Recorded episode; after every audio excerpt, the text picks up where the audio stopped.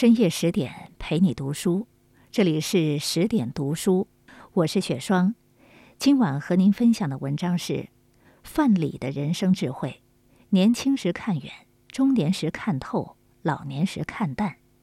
作者：洞见 Wind。事了拂衣去，深藏功与名。这是李白为范蠡写的两句诗。在李白的心中，范蠡是高不可攀的偶像，也是终其一生想要变成的模样。他在官场可以扭转乾坤，挽一个国家狂澜于既倒；他在情场赢得了当时绝代佳人的芳心，与之偕老；他在商场三次成为首富，被后世尊为商圣财神。史书评价范蠡。是华夏五千年以来绝无仅有的完人，而他的一生可用三句话概括：年轻时看远，中年时看透，老年时看淡。范蠡出生于楚国渊地的底层，渊地虽然偏远贫穷，却没有限制这位天纵之才的成长。年少时的范蠡便因博学多才而声名远播，二十岁时就受到了时任渊令文仲的拜访。然而，橘生淮北则为枳，你有经世才华，生错了地方也白搭。当时的楚国政局黑暗，出了一位奇葩的楚平王，前半场娶了本该成为自己儿媳的秦女。后半场又乱杀有才能的大臣，逼走了伍子胥。最可笑的是，按照当时的制度，像范蠡这样非贵族出生的人，这辈子都别想当官。想了想这滑稽的制度，又想了想楚平王那德行，范蠡顿觉这地方实在是待不下去了。敢问路在何方？路在东方。当范蠡在东方的越国遇到了勾践，就像是人群中多看了你一眼，两个同样怀有宏图大志的年轻人一拍即合，惺惺相惜。年轻时天空可能很低，低到让你无法伸展翅膀，而你可以把目光投向远方，去寻找一片能让你展翅高飞的天地。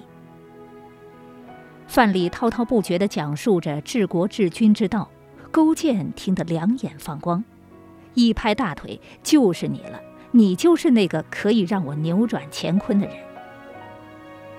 而范蠡对自己对事物的认识却要更清晰深刻，他知道自己有很多不足，单靠自己是很难助越王成就霸业的。这时，他想到了远在故乡的文仲。老哥呀，你在那穷乡僻壤，最多也只能当个令尹吧。来这儿，你可以当丞相。文仲一听，也是，在这儿的确是不可能熬出头的，于是辞职信都没有写，便跑到越国。年轻时看远，不仅要看到广阔的前景。还要看到自身的不足，看到朋友身上的优点，以补自己的缺漏。在范蠡的那个时代，有一种智慧叫做“良禽择木而栖，贤臣择主而事”。换做今天的话说，你一定要明白，找到一个好的平台，跟对一个老板，往往比你的才华和勤奋更加重要。而你更加要明白。你认定一个平台，不是这个平台适合你，而是你能适应这个平台。范蠡在越国这个平台上，遇到了一个欣赏他的老板勾践，但是，勾践一开始也并不是对他言听计从。当时的政治背景是吴王夫差的父亲阖闾被越王勾践的父亲允常杀死。吴国日夜练兵，枕戈待旦，只为向越国复仇。终于，勾践坐不住了。年轻气盛的他打算先发制人，重现父亲的辉煌。而范蠡深知越国根本没有准备好，此时与邪恨备战多年的吴国决战，越国必败。范蠡苦苦劝谏：上天要求我们盈满而不过分，气盛而不骄傲，辛劳而不自夸有功。但是，这顿唠叨哪能制止得了头脑发热的勾践？于是夫交一战，越军大败，勾践领着五千兵马被围困在会稽山上。这个时候，范蠡给勾践指了两条路：要么领着五千兵马负隅顽抗，直至灰飞烟灭；要么放下架子，委曲求和，哪怕是屈身为奴。勾践选择了后者。只要活着，一切都还有机会。勾践和妻子到吴国当奴仆时，本想带上文仲，可是这时范蠡却抢着同行，不是做作，不是谄媚，而是现实的需求。他说：“四封之内，百姓之事，利不如众也；四封之外，敌国之志，利断之事，众。”不如离也。前路屈辱的沉重与漫长，是他没有预料到的；但是面对这种屈辱的坚忍，却是他提前准备好的。范蠡，熬不过去，就是永久的沉沦；熬过去，就是柳暗花明又一村。年轻时看远。是料知理想的背后必然是泥泞，是身负泥泞之中时，又能谋划着理想。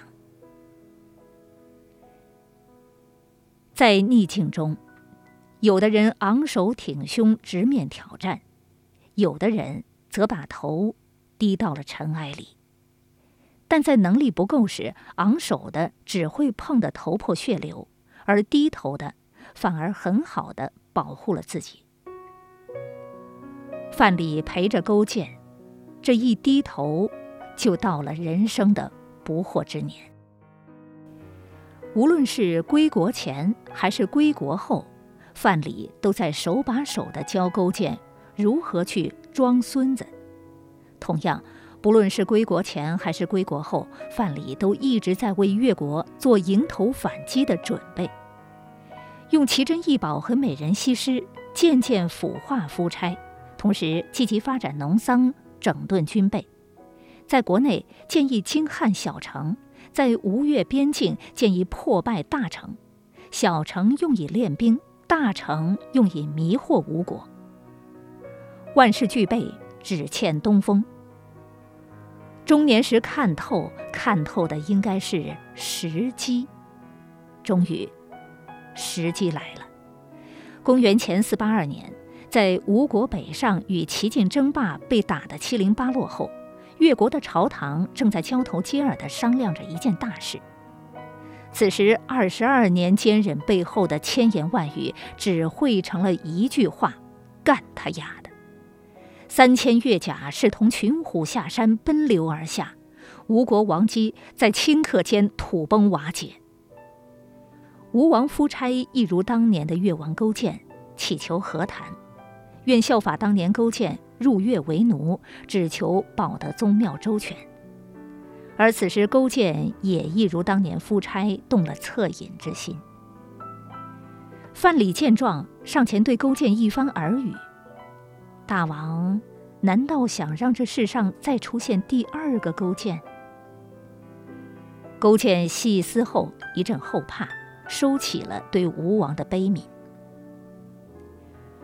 中年时看透，看透的是时势，在成与败之间一击即中，出手果断，态度坚决，不给自己后悔的机会。公元前四七三年，太湖之畔灯火璀璨，酒香入香四溢，丝竹管弦之声不绝于耳。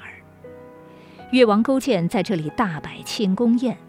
当提到首功当属范蠡时，却发现这一功臣竟不在场，人们四处寻找，却始终毫无踪影。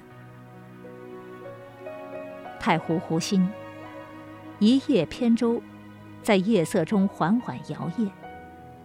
舟中载有两人，一个是范蠡，另一个是西施。在范蠡背后的烟火中，是他花了大半生建起的不世功业，而他身旁的，是这一生最挚爱的女人。伴着远方若隐若现的歌舞声，二人悠扬远去，消失于昏暗。而又微茫的苍波之中，这世上再也没有范蠡这个人了。范蠡走的时候，给朋友文仲留了一封信：“飞鸟尽，良弓藏；狡兔死，走狗烹。越王为人长颈鸟喙，可与共患难，不可与共乐，子何不去？”读完信后，文仲惶惶不可终日。他称病不上朝，可最终还是因为谗言，被越王赏赐了一把宝剑。他用这把剑自杀了，与当年伍子胥的结局如出一辙。历史总在用相似的故事告诉我们：这世上最难读懂的是人心，可偏偏这世上最需要读懂的。也是人心。人到中年，便要看透人心的变化，可借势扶摇而上，亦可避风明哲保身，在这一进一退中，把握人生的张力与尺度。多少年后，在宋国陶丘出现了一位叫吃夷子皮的六旬老人，人们只知道他从太湖方向而来。以及他有一位美貌的妻子。吃夷子皮是一个狂人，他有着满腹经纶，想想人生已经进入了下半场，得找个有意义的事儿，打发打发无聊的日子。那就先定个小目标，先挣他个一亿玩玩吧。凭借着宋国通彻东南西北的地理优势。以及一系列令人称奇的事地理优势，以及一系列令人称奇的商业操作，吃夷子皮的这个小目标很快就实现了。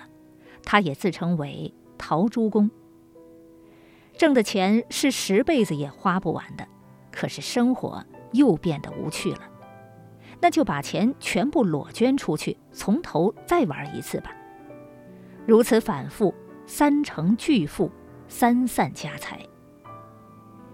年老时看淡，万丈豪情早已逝去，功名利禄也如过眼云烟。这世上可以用物质衡量的东西，都成了身外之物，而有些无形的东西，才是真正值得珍视的，或关于善良，或关于真情。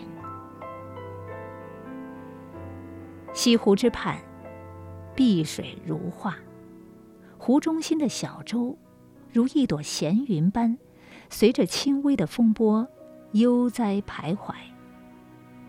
一位耄耋老人坐在舟上，吹出清幽笛声，身旁依靠的是他两鬓斑白的老伴。辗转一生，老人的心。如这西湖水般澄澈。辗转一生，一湖，一舟，二人而已。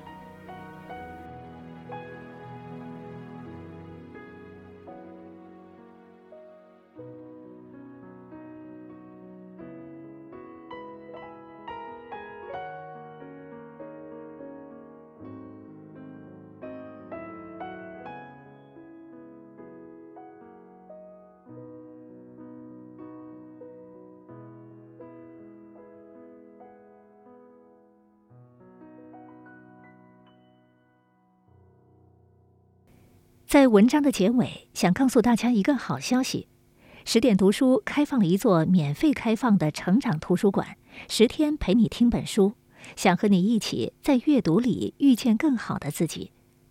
在这里，既有《解忧杂货店》《肖申克的救赎》《简爱》这样影响全世界的经典名作，也有《自控力》《非暴力沟通》这样的职场实用宝典，免费开放十天陪你听本书。如果您有兴趣，欢迎搜索关注微信公众号“十点读书”，进入成长图书馆，跟我一起阅读好书，成为更好的自己。